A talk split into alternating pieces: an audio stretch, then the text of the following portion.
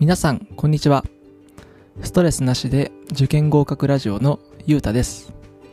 私はもともと東大合格実績日本一の予備校にて500名以上の受験に関わってきた後、2018年にオンライン塾を創業しました。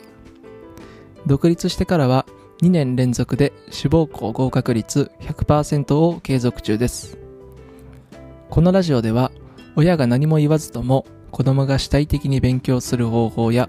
効率的に成績を伸ばす関わり方、塾の選び方などの受験情報について発信していきます。少しでもいいなと思ったらフォローやいいねをしてもらえると発信のモチベーションが上がりますのでぜひお願いします。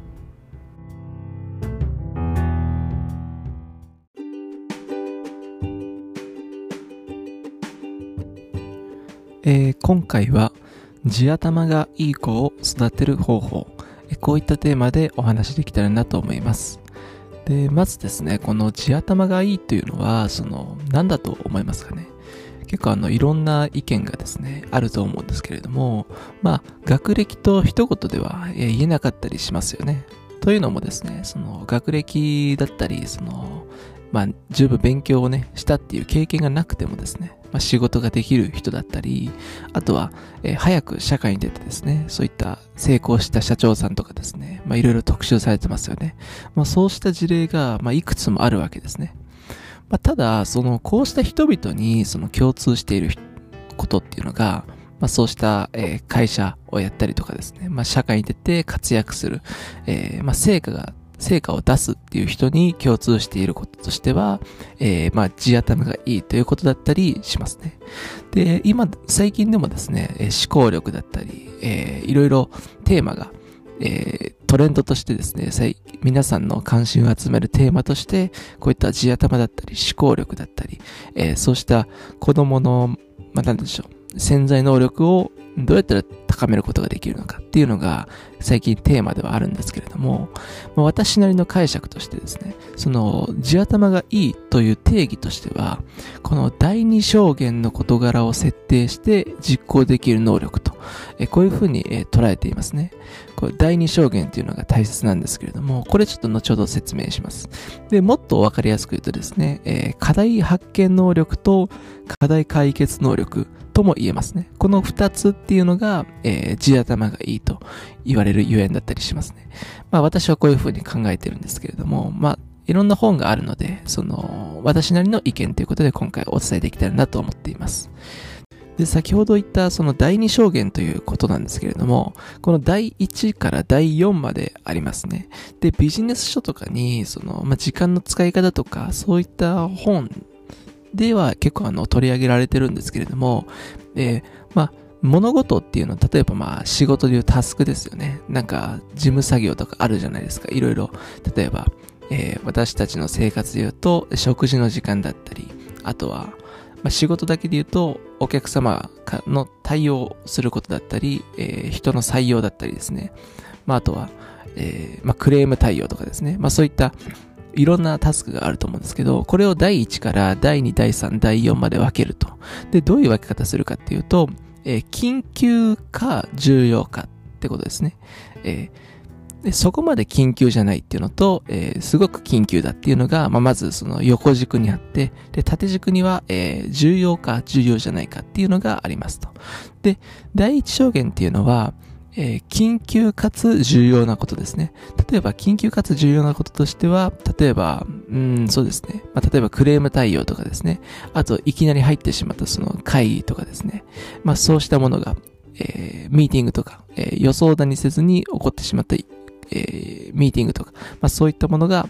えー入りますと。で、第3証言だとですね、えー緊急ではあるんだけれども、重要ではないことが入りますね。これ何かっていうと、例えば、急な、まあ、友達からの誘われた飲み会とか、えーまあ、そうしたことですね。自分のスケスケジュールになかった、えー誘いだったり、で、そんなに重要でもないってことですね。まあ、ただ、付き合いだから行かなきゃいけないみたいな。まあ、こういったことです。で、第4証言には何が来るかっていうと、この重要でもないし、緊急でもないってことですね。まあ、スマホをダラダラ見ている時間、まあ、こういったものが、え入りますと。で、この第2証言っていうのがかなり重要でして、この、重要で、重要なんですけれども、緊急ではないものですね。例えば、私で言うと、えー、まあ、仕事で言うとですね、この戦略を考える時間とかですね、自分の人生の目標を考える時間とか、まあ、一度立ち止まって、えー、考える時間ですね。で、なんかあの、レース、車のレースで言うと、なんかピットインの時間っていうのがあるんですよね。その、レース、えー、バーっと何キロも走ってるとですね、そのタイヤとかが疲れてくるんですね。で、それで、あちょっと一息、休みを入れて、この、なんかそのさ、なんか、なんていうんですかね、そのピットインの時間っていうのがあるんですけれども、まあ、この自分の調整をする時間ですね。まあ、これが第二証言だったりします。あとは、えー、20%の時間で80%の成果が得られるってこともパレートの法則というんですけれども、これも結構大事でして、例えばその、うん、まあ、成果例えば、会社で言うと、20%の優秀な社員がですね、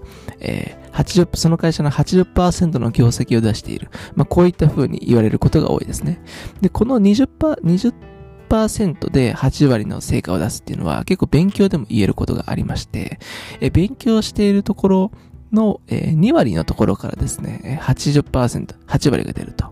まあ、こういったことがありますね。で、えー、ちょっと長引いたんですけども、この第二証言っていうのが、この、まあ、非常に大事になってきます。例えば、この第二証言ができていないとおろそかにしていると、えー、第一証言に、えー、なっていってしまってですね、時間が圧迫されるわけですね。うんまあ、勉強で言うとですね、えー、一番の第二証言って何かっていうことですね。これ何だと思いますかね？えー、お子さんの成績を上げるための第二証言ですね。一番大事なことですね。まあ、塾に行かせることなのか、あとは勉強の習慣をつけることなのか、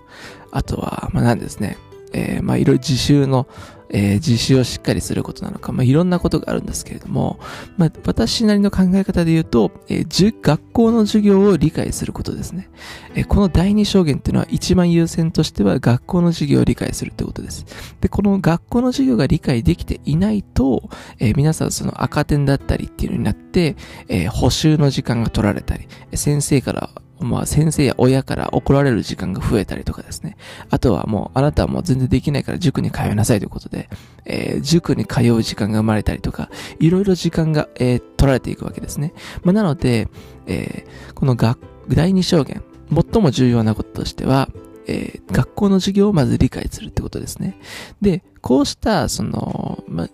なんでしょうかね、そのセンターセンターピンっていうかですね、まあ、ボーリングで言うとそのセンターピンを倒せば、あの、残りの全部を倒していくんですけれども、結構横のピンから倒していくっていうことが結構多いんですよね。これ非効率っていう言い方もしたりするんですけれども、この勉強がちょっと、えー、苦手だったり、まあ、まだあの、勉強の効率が良くないなっていう方は、ここはですね、そのセンターピンからではなくて、横のピンからちょっと攻めてってるんですね。横のピンを倒しても、そのピンだけなんですよね、倒れるのは。センターピンを一つだけ倒しても、全部倒れるのに対して、えー、横のピン、まあ、関係ない、えー、ちょっと的から外れたピンを倒してもですね、そのピンだけだと。なので、効果が得られないってことですね。まあ、ちょっと今回抽象的な話がメインになってしまうんですけれども、ちょっとあの、時間術とかで、その調べてもらえれば、ビジネス書とかでですね、この第二証言っていうのはかなり載っていますね。まあ、なので、えー、この地頭がいいというのはですね、えー、緊急ではなく、ないけれども、重要なことに対して、この住み分けをしてですね、その住み分けをして、それを、えー、今のうちから早い段階で、事前対応ですね、えー、やっていく、この、実行していく力ですね。事前対応、これキーワードですね。今、えー、お伝えしたんですけれども、事後対応と事前対応に、あの、分かれるんですね。で、上手い生徒っていうのは事前対応が上手いです。で、究極の事前対応としては、え学校の授業を理解すると。えこれができていないと、どんどん事後事後に回ってってですね、あの、塾に行ったりとか、で塾や家庭教師もつけたりとかですね、まあ、いろいろ補習に引っかかったりとかですね、えー、後から時間っていうのはどんどん増えていきますね。で、これ虫歯とかもそうですね。その、みんなその、事後対応が多いわけですよ。虫歯になってから、えっ、ー、と、歯医者に行くわけですね。まあ、全然違くてですね、この、まあ、虫歯になる前に、えー、歯医者に行くと。まあ、日頃のクリーニングだったりとかですね。まあ、2ヶ月に1回でも何でもいいんですけれども、この時間をしっかりとっているかですね。で、これをとっていると、えー、虫歯にならなくても、虫歯にならない、えー、なんでしょう。習慣が作れるんですね。まあ、歯のメンテナンスができるってことです。これダイエットとかでもそうですね。健康っていうのは皆さんその悪くなってから、なんか体がどっかおかしくなってから病院に行くんですけれども、その前の第二証言としては何だと思いますかね？そうですね。まあ、主に二つあると思っていて、食生活の改善と、あと、ジムに行くってことですね。これ、運動するってことです。この二つっていうのが第二証言なんですよ。まあ、ただ、今から、今日からすぐに、その、ジムに行かなくても別になんか何ともないじゃないですか。その、短い期間で言うとなんかないですよね。明日ちょっと具合が悪くなってるとかってないと思うんですよ。で、今日から食生、今日を食生活を別にバランス良くしなくても、明日、明後日ってあんま困んないと思うんですよね。まあ、ただ、これが結構厄介なところで、その、地頭が悪い人っていうのは、ここがちょっと理解できなかったりするんですね。えー、なので、まあ、短期間でしか物を見れないっていうことですね。で、それだと、えー、事後対応、事後対応に、えー、その、陥ってしまいますので、何か悪くなってからお金とか時間とかが出ていってしまう。まあ、これちょっと大人でもあるんじゃないですかね。で、私もその意識的にジムに行ったりですね、週2とか週3ぐらいでジム行ったりとか、あと、歯のメンテナンスっていうのは定期的にやってるんですけれども、えー、まあ、そういったその課題を発見能力と、え課題解決能力とも言えるんですけれども、えこの自らですね、最小限の時間で最大の成果を得られるように、この一番重要な第二証言という事柄を設定してですね、これを実行できる能力っていうのが地頭がいい子の特徴ですね。で、勉強を通して、これ勉強でも第二証言、第四証言ってのがありますので、えこれで勉強を通してですね、この第二証言を見つけて、その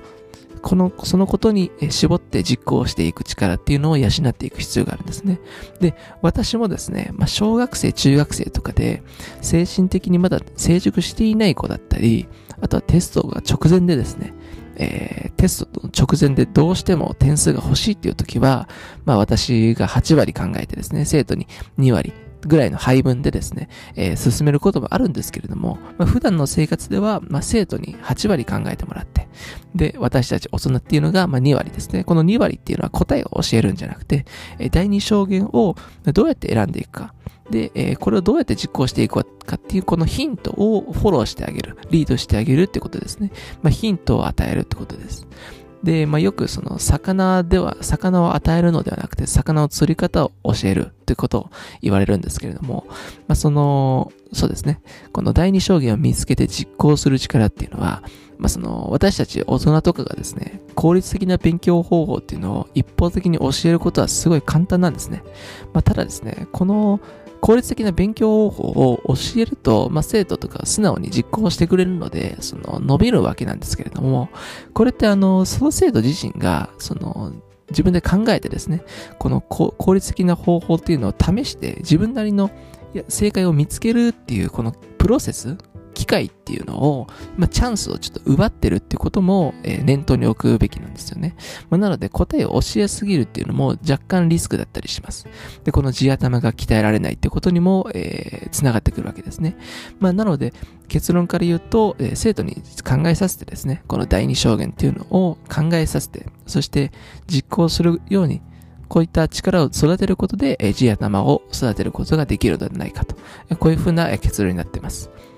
で、今回はですね、こういったテーマで、えー、地頭がいい子を育てる方法というテーマでお伝えしたんですけれども、私、あの、ブログとか YouTube でもですね、えー、子供のやる気を引き出す方法だったり、えー、そうした主体的に勉強をするような環境を作るってことを、えー、発信していますので、もしよろしければそちらも覗いてみてください。では今回は以上になります。ストレスなしで受験合格ラジオのゆうたでした。